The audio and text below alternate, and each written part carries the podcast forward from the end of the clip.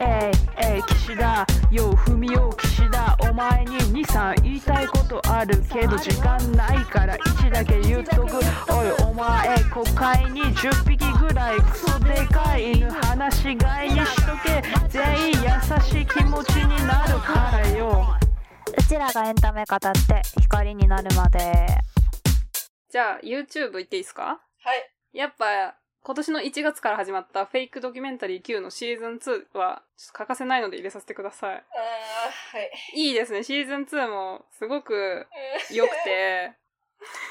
なんか地獄がテーマなのがまたあね、いいいいねんですよそれ最ね。高かなり良くて。その前にちょっとインフェルノ、シーズン2の前にインフェルノっていう長めの番外編みたいなのが、私見た見たインフェルノは見た一緒に見たやつね。あ、はいはいはい。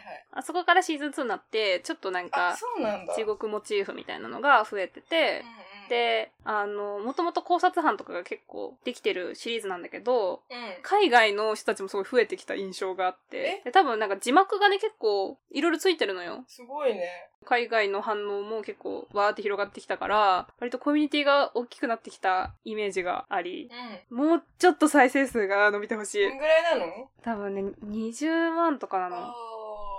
30万とか、だから私はもっと100万再生全部いってもいいと 思うぐらいめちゃめちゃクオリティが高いから、ー。うんうん。フェイクドキュメンタリーっていう名前の何がフェイクなのか気になってます、今は。あー、そ こに、そこへの疑問が出てきた。そう、フェイクドキュメンタリーという名前がもうフェイクなんじゃないかっていうぐらい疑心暗鬼になるぐらいちょっと面白いので、質がいいんですね。そう、質が良くて見ているのと、あと、 良かったのは、うトーピークリスマスが良くて、知ってるトーピークリスマスん。。知らない。知らないえっ、とね、VTuber のピーナッツくんっていう VTuber。 VTuber って何私 VTuber 知らないんだけど。そうだよね。YouTuber のバーチャルバージョンみたいな。バーチャル YouTuber 略して VTuber。顔出ししないってこと側があるんですよ。側っていうのは、すっごいこれ難しいな、でも説明するの。やっぱググりますかじゃあ私、後でググりますか。例えばね、そのトーピークリスマスの話をしたいんだけど、うん。剣持東也っていう VTuber がいるのよ。なんか確か17歳ぐらいの高校生の剣道をやってる男の子だった気がするんだけど、うん。うん。もちろんその裏側には人がいるわけよ。剣持東也っていうキャラクター言ってしまえばキャラクターを使って、えっ、と、YouTuber みたいな活動をしてる。で、待って、でも、すっごい込み入ってるから、これは。うん。いつか話します。なのはで、いちょっとトーピークリスマスはさらっとはい終わらせますね、これで。あ、終わりこれ。うん。ちょっとむずいわ上。がった。単発でやろう。うん。単発でやろう、じゃあ。VTuber 会作りましょう。ちょ一旦話変えるわじゃあ本で私は一冊紹介します。はい。と大谷明の「6月の君は凍るうん。」っていうこの6月に出たやつうなんん。だけど、この人の本ってさもうラストが強烈ババヤガの夜とかもそうだったけどはいはいはい。今回のその6月の君は凍るには2つ話が入ってて表題作の「6月の君は凍る」とうん。ベイビー・イッツ・お東京様っていうのが入ってて、もううん全然まるっきり違う話なんだけど、テイストも。うんどっちもね、まあ強烈で、この6月の君は凍るは、人を特定できる言葉が何も入ってないの。うーん。名前もそうだし、うん。君と私とアルファベット一文字の B とか J とかで表現する、される名前しか出てこなくて、じゃあ年齢とか性別とかはわからないってことそう、年齢も性別もわからない、時代もわからない、国、国籍とか人種もわからない。う。うん、なるほどなるほど。そう、判断できる材料が一個もないから、なんかね、ふわふわしてんだよね、読んでて。うんうん。だけど、すごいなんか匂いとか、うん肌の感触とかを、あと情景とかも、もう目の前に感じるの。うーん。なんか泥臭いっていうか、うんうん。すごい不思議な感覚になって、読んでて、最後でぶん殴られて、さすがだな、みたいなえで、ベイビー・イッツ・オ・東京様は、これがね、同い年なんだよね、うちらと、主人公が。ー、うんうん。 20代後半の女性、高卒で、田舎から逃げてきて、東京のなんか40人ぐらいが住んでるシェアハウスの3畳の一室で暮らしてるのよ。うんうん、だうからん。もう本当に貧困層。うんうん。で、日雇いの仕事とかして、今は警備員の仕事をして、なんとか生活をつなぎ止めてる人が、その生活のクソさ、クソな生活を、推し活で乗り切っていく。乗あり切るとも言えないか。推し活があって、そこにクソな生活が転がってるみたいなうんうんうん。感じで、なんかね、経済的にも弱者だと、女性ってなんか全てにおいて弱者になってしまうんだみたいな感じがして、うん。性暴力の描写もあるし、きついんだけど、うん。強いね。エネルギーがやばい、この作品は。なるほど。ちょっと読んでみようかなう。ん。すぐ読める。面白そう。鉛筆かじゃあ、漫画いきますはい。マヌエレ・フィオーレ、秒速 5000km。うん。うんイタリアの漫画なんだけど、うん。イタリアのその伝統的な漫画ってフメッティって言うんだけど、うーん。なるほど。そう、フメッティのもので、これはね、もう2010年とかにできてて、世界で有名な漫画賞も取ってるうんうん。から、世界的に有名なんだけど、日本に入ってきたのは今年うんうん。初の日本語訳をして入ってきて、結構多分期待されてていろんな人から。うん。松本太陽とかも推してるうんうん。人なんだけど、贅沢とにかくフルカラーで B5 とか、うんうん。でかいサイズで3000円ぐらいするんだけど、うんうん。なんかね、取っておきたい感じ。うーん。大事にしまっておきたい。話はどういう話なの林はね、もう純粋なラブストーリー。うーん。一人の女の子と二人の少年の20年間を描く。うーん。切ないんだけど、これタイトルもさ、そのまま現代もそうなのあ、どうなんだろう。でもこれ意味が結構あるからそうなんじゃないかうな。なん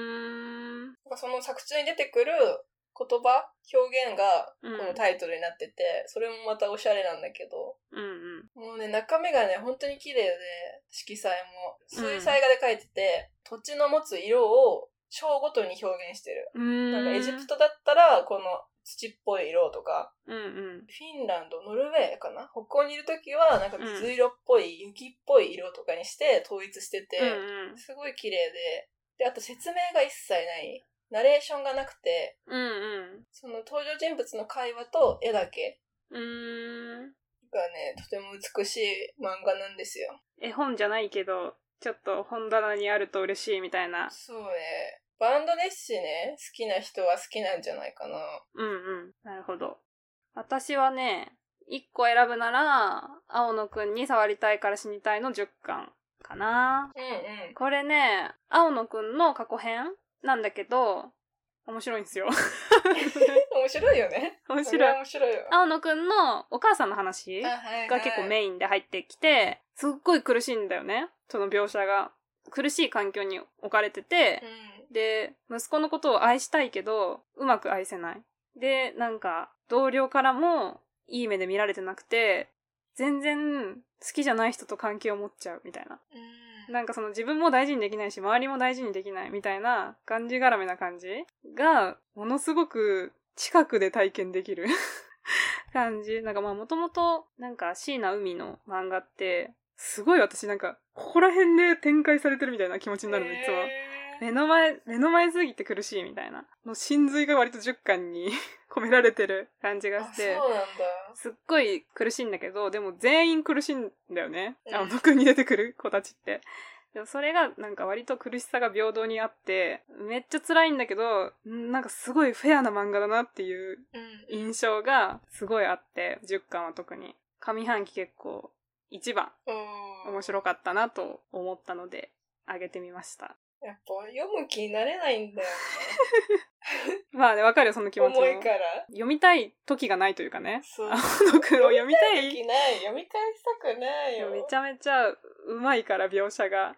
買ってさ10巻届いてさうん。えちょっといつもより分厚くないこれ今読めないなって思ってもうなんか数ヶ月経ってるわあの、容赦ないからね、嫌さが、なんか、オブラートに全然包まないで、そのまま出てくる、なんかいうんうん居心地の悪さとかが、漫画で体験できるなんてっていう、すごいうん、ところです。おすすめです。ねはいはい。ということで、総括総括すると、いいものたくさんありましたね。めっちゃあっとたいねうことで いい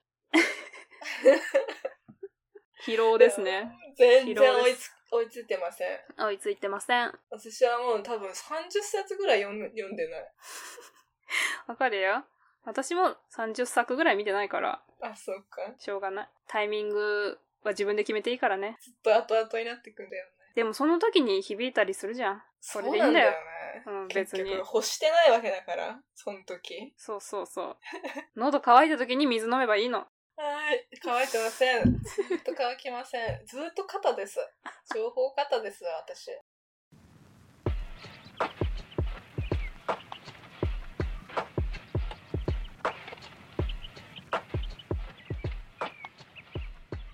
私たちに新しい風を吹かせようということで、来週喋るエンタメご紹介しますね。はい。アマプラでやっているラブトランジットです。俳優、プロアスリート、経営者、華麗な肩書きを持つ10人の男女。でも実は彼ら、全員が誰かの元恋人。次の恋のお相手は新たな恋人かそれとも忘れられないあの人か終わった恋には未練ゼロ。復縁なんてありえない派と、もう一度より戻したい。未練ありあり派が入り混じり、究極の二択に向き合う新感覚恋愛リアリティ番組。もういいんですけど。ちょっとしんどそうですね、結構。うまあでも一回ぐらいいいんじゃないっていうことで、これにしてみたけど。ん。全く興味ないのを見たいねって言ってたじゃん。そうそうそう。まさかこれを出されるとはって思ったけど。いや、愛の里とも迷って、うん。より愛入れなさそうな方を選んだね。 そうわだね。まあちょっと 見てみましょう。かんないからどうなるかを。そう、めちゃめちゃさ、あのカップルめっちゃいいねとか言うかもしれないし。全推然しね。推しができるかそう、も推しができるかもしれしれなないいし。し、未練ありありとかいう話そもうできるかもしれないもんね。やっぱ恋愛っていいよねとか言うかもしれないし。